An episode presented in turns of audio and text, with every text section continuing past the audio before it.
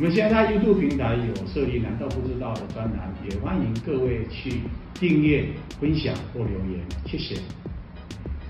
啊，大家好，我们今天来聊聊啊，印刷上面的刀模。那刀模它的一个功能是说啊，要把我们所要做的一些啊有造型的一些平面或是一些啊像立体盒子。它势必在平张印刷之后呢，要用刀模来解决这样子的一个。像手上看到这个很有趣的一个造型，那这个它就是一张一张用刀模去把它扎下来的，我们称为扎刀模。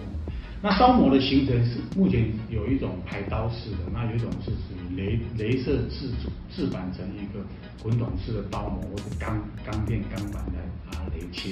相对性，它的细腻度就比较够。那在排刀式的刀模上面的话，我们看到有一些是刀板，有一些是线板。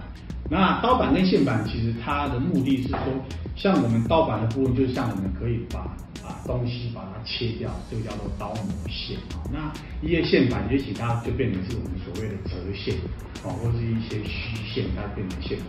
那当它砸成是这样子的一个半成品以后呢？那我们经过啊折成型后，它可能就变成是一个有趣的造型的盒子。